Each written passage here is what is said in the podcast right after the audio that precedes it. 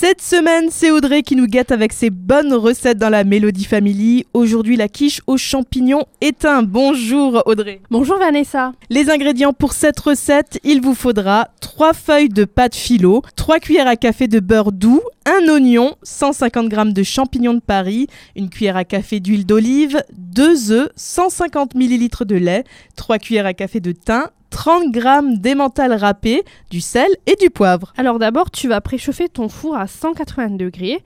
Tu déroules les pâtes philo et tu les badigeonnes de beurre fondu pour qu'elles collent entre elles. Tu les déposes au fond d'un moule à tarte de 20 cm de diamètre, chemisé de papier cuisson. Tu éminces l'oignon et tu coupes les champignons en lamelles. Tu chauffes l'huile dans une casserole et tu y fais revenir l'oignon 5 minutes et les champignons jusqu'à évaporation de l'eau.